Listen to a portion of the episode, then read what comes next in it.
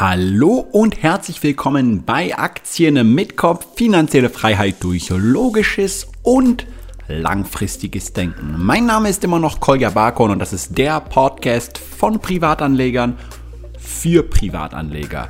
Hier gibt es Aktienanalysen, Erklärung von wichtigen börsenrelevanten Begriffen und auch ab und zu marktwirtschaftliche Themen. Da es immer auch wichtig ist, die eigene Aktienstrategie auch in einem größeren und etwas komplexeren Umfeld nachvollziehen zu können.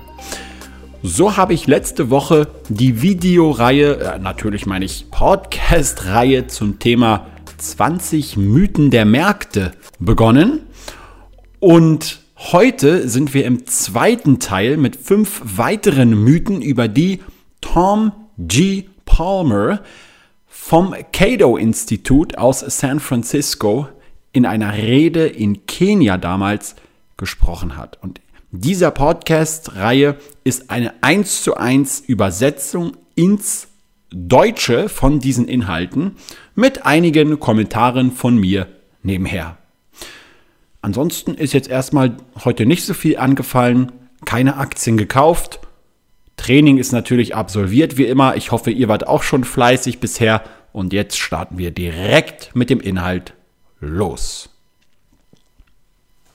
In der letzten Episode haben wir ja so ein bisschen über die Moralität von äh, Börsen und Märkten und so weiter gesprochen und da einige Mythen aufgeklärt. Und heute werden wir uns mal ein bisschen mit Informationen und mit Effizienzen von diesen Informationen beschäftigen und auch so ein bisschen auf Entwicklungsländer eingehen. Es wird also auf jeden Fall spannend. Denn es gibt hier bereits den nächsten und in unserer Serie sechsten Vorwurf gegenüber Märkten, nämlich dass Märkte sich immer auf korrekte Informationen verlassen müssen und es genau deshalb extrem wichtig ist, dass Regierungen verantwortlich sind, korrekte Informationen bereitzustellen. Das heißt, damit die Märkte effizient sind, müssen ja alle Marktteilnehmer über die Kosten ihrer Maßnahmen umfassend informiert werden. Wenn einige mehr Informationen haben als andere, führen solche Asymmetrien zu Ineffizienzen und ungerechten Ergebnissen. Die Regierung muss also eingreifen, um die Informationen bereitzustellen, die der Markt unterschlägt, um effiziente und gerechte Ergebnisse zu erzielen. Also einfach ein kleines Beispiel. Nehmen wir mal an, die Kerosinpreise sinken dramatisch, aber die Informationen über diese Kerosinpreise müssen wir natürlich auch erstmal bekommen. Und nehmen wir jetzt mal an, es gibt ein riesiges Kartell zwischen Ölförderern, allgemeinen Ölfirmen und äh, Flugbetreibern, also Airlines. Und diese günstigeren Kerosinpreise werden nicht an die Kunden weitergegeben. Das heißt, hier können also die Airlines uns Passagiere richtig ausnutzen. Argument gegen diese ähm, ja, gegen diesen Vorwurf ist von Tom G. Palmer, dass Informationen wie jedes andere Produkt und jede andere Dienstleistung, die wir haben wollen, immer kostspielig sind. Das heißt, wir müssen immer irgendetwas aufbringen, um mehr davon zu bekommen. Denn die Information selbst ist eine Art Produkt, das auf Märkten ausgetauscht wird. Beispielsweise kaufen wir ja Bücher, die Informationen enthalten, weil wir diese Informationen im Buch mehr schätzen, als wir schätzen, was wir dafür aufgeben. Sonst würden wir das Buch nicht kaufen. Natürlich gibt es auch ab und zu Fehlkäufe, aber dann werden natürlich die schlechten Rezensionen bei Amazon folgen und wir werden dann tendenziell von diesem Autor weniger Bücher kaufen und somit gibt es dann wieder den Ausgleich.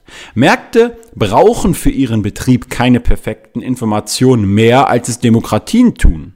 Ja, die Annahme, dass Informationen für Marktteilnehmer kostspielig sind, aber für politische Teilnehmer weniger kostspielig, ist auf extrem destruktive Art und Weise unrealistisch, denn weder Politiker noch Wähler haben perfekte Informationen. Bezeichnenderweise haben Politiker und Wähler sogar weniger Anreize, um die richtige Menge an Informationen zu erwerben für eine Wahl, als dies Marktteilnehmer tun, weil sie nicht ihr eigenes Geld ausgeben. Wenn Politiker beispielsweise Geld aus der öffentlichen Hand ausgeben, haben sie keinen Anreiz, so vorsichtig zu sein oder so viele Informationen zu erhalten wie die Menschen, wenn sie ihr eigenes Geld ausgeben. Ja, da hat ja Friedman schon zugeschrieben zu den vier Arten, wie wir Geld ausgeben. Unser eigenes Geld für uns selbst, unser eigenes Geld für andere, das Geld von anderen für uns selbst oder das Geld von anderen für andere. Und diese letzte Stufe, das Geld anderer für andere auszugeben, ist eben die geringste Effizienz von äh, Ressourcenallokation. Okay, ein gemeinsames Argument für die staatliche Intervention beruht auf den Informationsasymmetrien zwischen Verbrauchern und Anbietern von spezialisierten Dienstleistungen. Ärzte zum Beispiel wissen fast immer viel mehr über medizinische Angelegenheiten als beispielsweise ihre Patienten. Deshalb gehen wir zu Ärzten, anstatt uns selbst zu kurieren.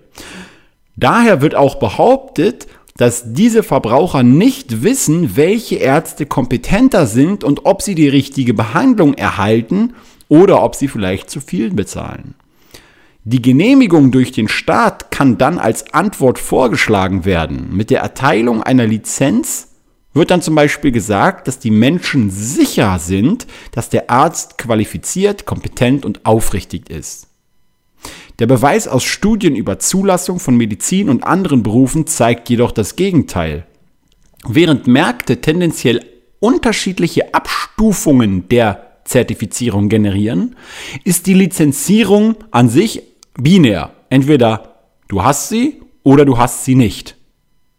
Darüber hinaus ist es in lizenzierten Berufen üblich, dass die Lizenz widerrufen wird, wenn der lizenzierte Fachmann sich in Gänsefüßchen unprofessionelles Verhalten einmischt, was üblicherweise als Werbung definiert wird. Aber Werbung ist eines der Mittel, die Märkte entwickelt haben, um Informationen zu liefern über die Verfügbarkeit von Produkten und Dienstleistungen, über relative Qualitäten, über Preise und so weiter. Die Lizenzierung ist also nicht unbedingt immer die Lösung, sondern kann sogar eine Informationsasymmetrie überhaupt erst hervorrufen. Kommen wir zum siebten Mythos.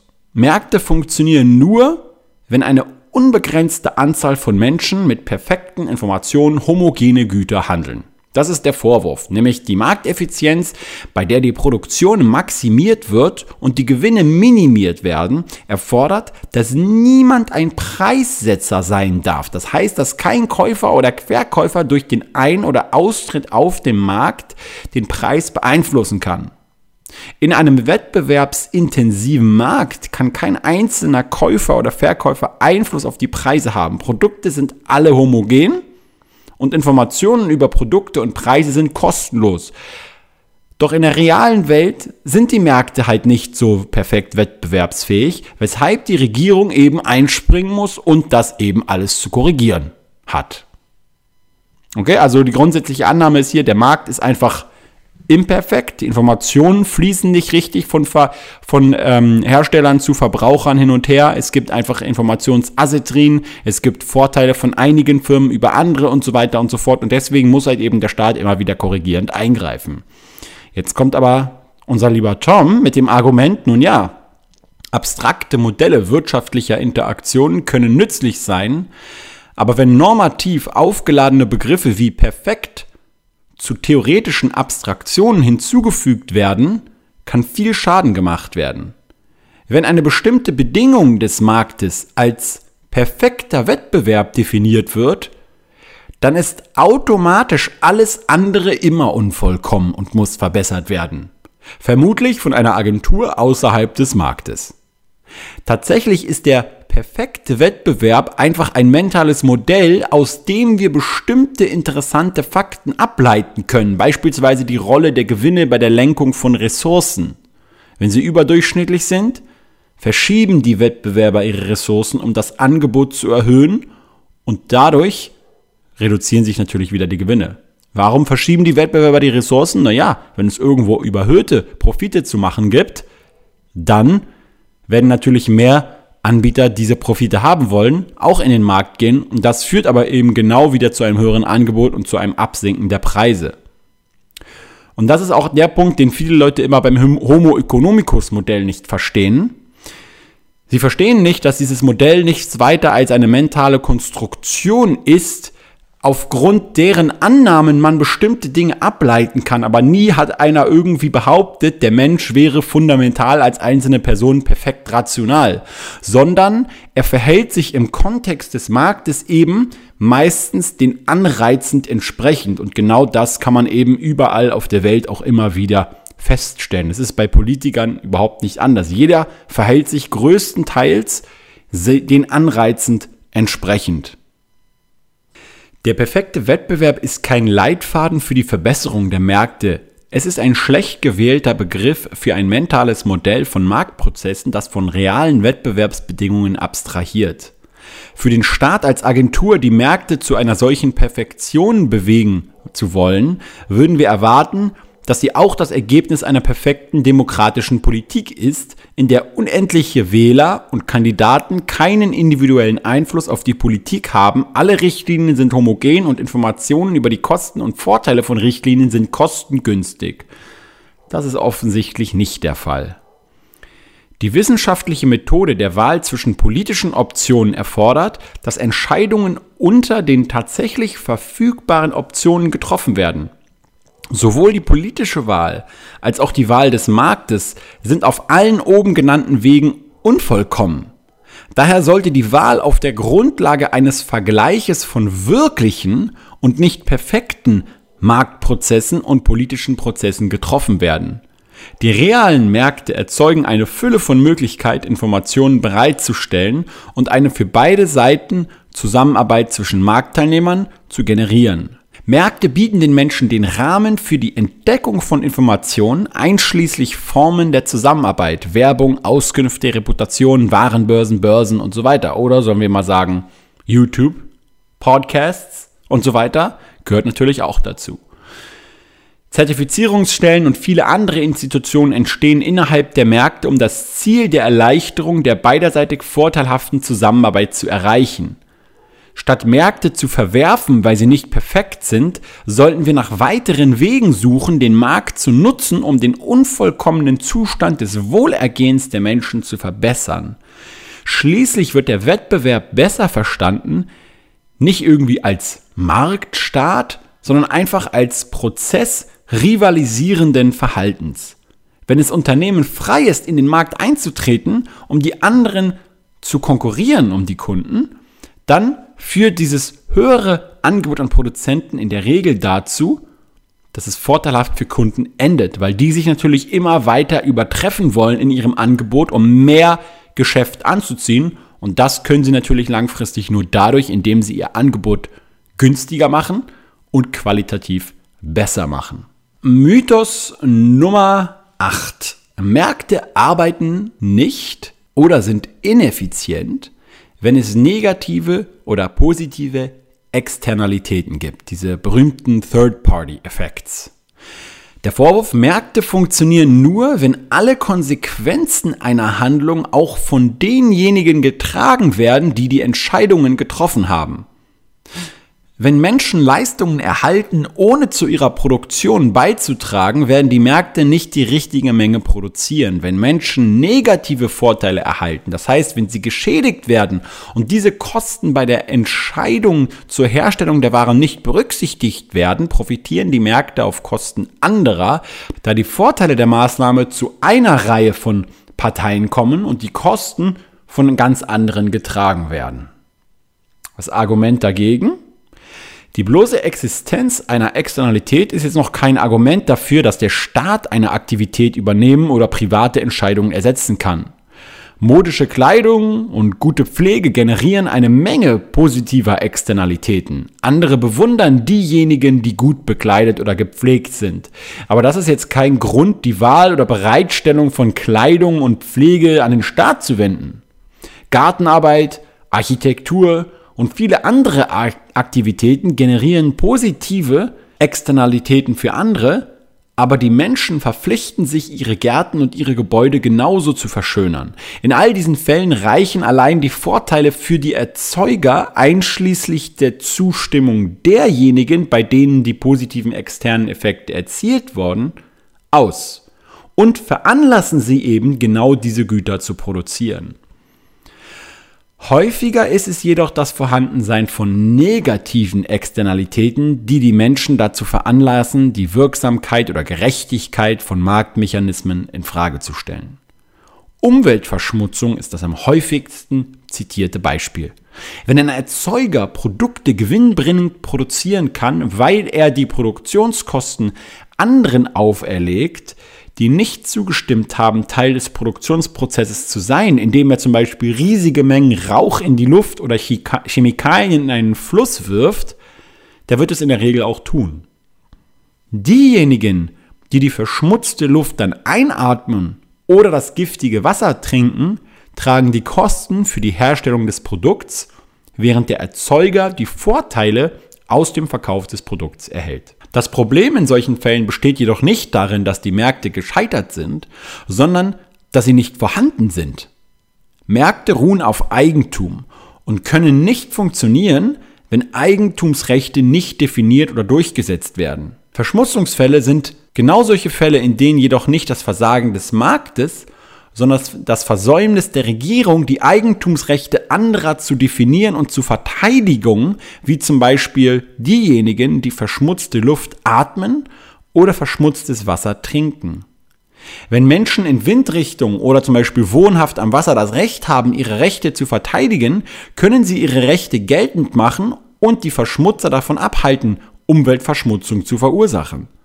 Der Hersteller kann auf eigene Kosten dann entweder Ausrüstung oder Technologien installieren, um die Umweltverschmutzung zu beseitigen oder auf ein tolerierbares und nicht gesundheitsschädliches Niveau zu reduzieren.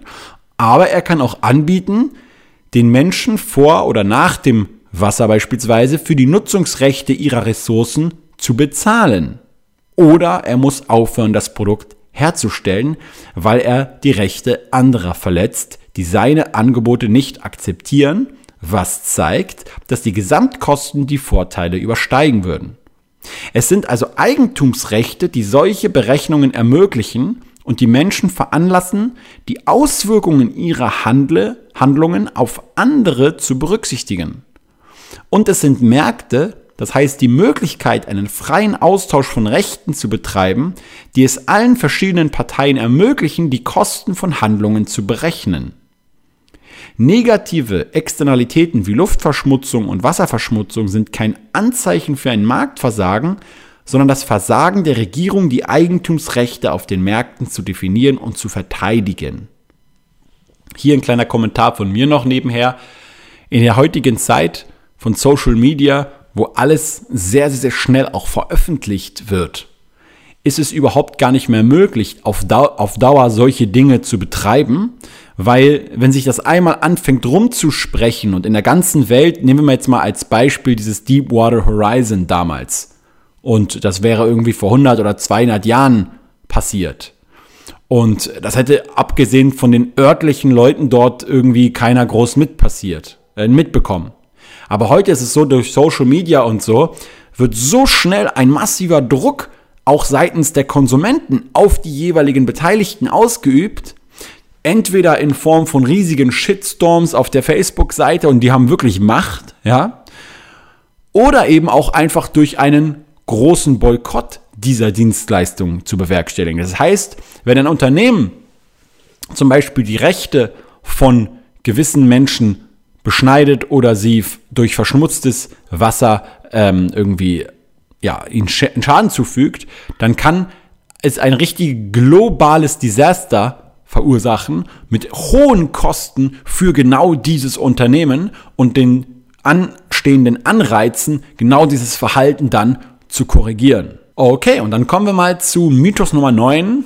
Märkte funktionieren nicht in Entwicklungsländern. Hier führt sie nur zur Ausbeutung und so weiter und so fort. Der Vorwurf, Nun ja, die Märkte funktionieren gut in gut entwickelten Ländern und Infrastrukturen, Rechtssystemen, aber in ihrer Abwesenheit können sich die Entwicklungsländer einfach nicht auf Märkte beschränken. In solchen Fällen ist die staatliche wirtschaftliche Führung erforderlich, zumindest bis eine hochentwickelte Infrastruktur und ein Rechtssystem entwickelt wird, die Raum für Märkte schaffen können. Das Argument von Palmer, naja, im Allgemeinen ist die Infrastrukturentwicklung ein Merkmal des durch die Märkte angesammelten Vermögens und keine Bedingung für die Existenz von Märkten. Und das Scheitern eines Rechtssystems ist ein Grund dafür, dass die Märkte unterentwickelt sind. Aber dieses Versagen ist ein starker Grund für die Reform des Rechtssystems. So könnte es die Grundlage für die Entwicklung der Märkte bilden, nicht um die rechtliche Form und Marktentwicklung zu verschieben. Der Reichtum der entwickelten Länder kann nur dadurch erreicht werden, dass die rechtlichen und institutionellen Grundlagen für die Märkte geschaffen werden, so dass Unternehmer, Verbraucher, Investoren und Arbeitnehmer frei zusammenarbeiten können, um Wohlstand zu schaffen. Alle gegenwärtigen wohlhabenden Länder waren einst sehr arm, manche in lebendiger Erinnerung. Was eine Erklärung braucht, ist nicht die Armut, die der natürliche Zustand der Menschheit ist, sondern der Reichtum. Reichtum muss geschaffen werden und der beste Weg, um sicherzustellen, dass Reichtum geschaffen wird, besteht darin, die Anreize dafür zu schaffen.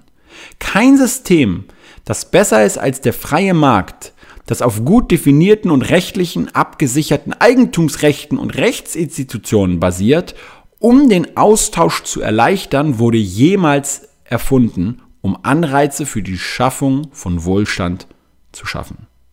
Es gibt einen Weg aus der Armut und das ist der Weg der Schaffung von Wohlstand durch den freien Markt. Der Begriff Entwicklungsland wird häufig falsch angewendet, wenn er auf Länder angewendet wird, deren Regierungen die Märkte zugunsten von zentraler Planung, staatlichem Eigentum, Merkantilismus, Protektionismus und besonderen Privilegien abgelehnt haben. Solche Nationen entwickeln sich überhaupt nicht. Die Nationen, die sich entwickeln, ob aus verhältnismäßig reichen oder relativ verarmten Positionen, sind diejenigen, die legale Institutionen des Eigentums und des Vertrags geschaffen haben, Märkte freigelassen haben und die Befugnisse, den Haushalt und die Reichweite des Staat, der Staatsgewalt eingeschränkt haben. Und Mythos Nummer 10, Märkte führen zu großen Crashs und Rezession. Der Vorwurf, die Abhängigkeit von den Marktkräften führt zu Zyklen von Boom und Pleite, da sich das Überkonfidenzniveau des Investors von selbst ernährt, was zu massiven Investitionsbooms führt, die unweigerlich durch Kontraktion der Produktion, Arbeitslosigkeit und eine allgemein verschlechterte wirtschaftliche Situation folgen. Argument nun ja, wirtschaftliche Zyklen von Boom und Bust werden manchmal für die Abhängigkeit von Märkten verantwortlich gemacht. Studien zeigen jedoch, dass eine generalisierte Überproduktion kein Merkmal der Märkte ist. Wenn mehr Güter und Dienstleistungen produziert werden, passen sich die Preise an und das Ergebnis ist ein allgemeiner Wohlstandsaufbau, kein Crash. Wenn diese oder jene Branche über die Rentabilität des Marktes hinausgeht, setzt sich ein Prozess der Selbstkorrektur ein und Gewinnsignale führen Ressourcen zu anderen Tätigkeitsbereichen um. Also genau dieser Reversion to the Mean Prozess, den ich vorhin schon erklärt habe. Nichtsdestotrotz sind längere Zeiten allgemeine Arbeitslosigkeit möglich. Wenn die Regierungen die Preissysteme durch dumme Manipulationen der Geldsysteme verzerren, ein politischer Fehler, der häufig mit Subventionen für Industrien verbunden ist, die Verträge abschließen sollten, sowie Lohn- und Preiskontrollen, die den Markt von der Anpassung abhalten. Die Arbeitslosigkeit. Dies war der Fall der Wirtschaftskrise, die von 1929 bis zum Ende des Zweiten Weltkriegs dauerte die Ökonomen wie der Nobelpreisträger Milton Friedman durch eine massive und plötzliche Kontraktion der Geldversorgung durch das System der US-Notenbank, die politisch gesetzte Ziele verfolgte, verantwortlich machten. Die allgemeine Kontraktion wurde dann durch den Anstieg des Protektionismus, der das Leiden weltweit ausweitete, und durch Programme wie das nationale Wiederaufbaugesetz stark verlängert. Um die Agrarpreise beispielsweise hochzuhalten. Da wurden zum Beispiel riesige Mengen landwirtschaftlicher Produkte zerstört, um das Angebot zu beschränken. Andere dieser New Deal-Programme die darauf abzielten, die Marktkräfte daran zu hindern, die katastrophalen Auswirkungen der politischen Fehler der Regierung zu korrigieren. Neuere Abstürze wie die asiatische Finanzkrise von 1997 sind auf unvorsichtige Geld- und Wechselkurspolitiken zurückzuführen, die Signale für Investoren verzerrten. Die Marktkräfte korrigierten das politische Versagen der Regierungen, aber der Prozess war nicht ohne Schwierigkeiten. Die Ursache der Härte war nicht die Medizin, die die Krankheit kurierte, sondern die schlechte Geld- und Wechselkurspolitik der Regierungen, die sie in erster Linie überhaupt erst verursacht hatte. Und das ist natürlich auch immer der interessante Fall. Jetzt kommen noch ein paar Kommentare von mir, wenn wir uns das ganze Marktsystem jetzt aktuell anschauen, das natürlich überhaupt nicht mehr auf einem freien Wirken der Marktkräfte und so weiter beruht. Und hier empfehle ich euch mal ganz, ganz dringend den Bericht von Claudio Borio äh, zu lesen, dem Vorstand der BIZ Bank für internationalen Zahlungsausgleich. Man sagt, es ist im Prinzip die Notenbank der Notenbank, auch wenn es nicht ganz begrifflich stimmt. Ähm, der hat da einen interessanten Vortrag zugehalten am 22. September, also jetzt gerade erst vor ein paar Wochen, und hat sehr viel darüber geschrieben und erzählt, ähm, dass vielleicht Inflation, ja, und diese, diese, dieser Wunsch, Inflation einzudämmen, den die Notenbanken früher immer hatten, jetzt umgeschwenkt ist in den Wunsch, Inflation zu erzeugen, dass aber viele, viele, viele Anreize, die dadurch geschaffen werden, überhaupt nicht mehr den freien Markt äh, und Regulierungen und so weiter entsprechen, die eigentlich nötig wären, um genau solche Crashs und so weiter zu vermeiden. Das heißt, was häufig passiert ist, um es auf Deutsch zu sagen, ist, dass man lieber die, die Symptome einer Krankheit versucht zu unterdrücken, statt einfach den Heilungsprozess zu starten und eben dann wieder sich gesund zu fühlen. Ja? Ähm, wenn man jetzt den ganzen Staaten in Europa beispielsweise immer schön die Zinsen niedrig lässt, sie sich dadurch immer weiter verschulden können und nicht Reformen anstreben, ja, dann wird es natürlich nicht zur Verbesserung, sondern eher zur Verschlimmerung der Probleme führen. Das ist aber nicht das Problem des freien Marktes, sondern dass die Anreize einfach falsch gesetzt wurden. Aber mehr dazu erfahrt ihr auch im Dokument von Claudio Borio. Ich verlinke es euch mal unter diesem Podcast. Und ansonsten war es das schon für diese Woche. Auf jeden Fall ein komplexes Thema. Natürlich kann man das nicht alles immer auch aus einer Podcast-Episode äh, so direkt verstehen. Ich bitte euch auch zu berücksichtigen, dass nicht alle Argumente von, ähm, von äh, Tom G. Palmer eins zu eins meine Argumente sein. Ich finde seine Argumente aber insgesamt ziemlich interessant, um selber darüber nachzudenken.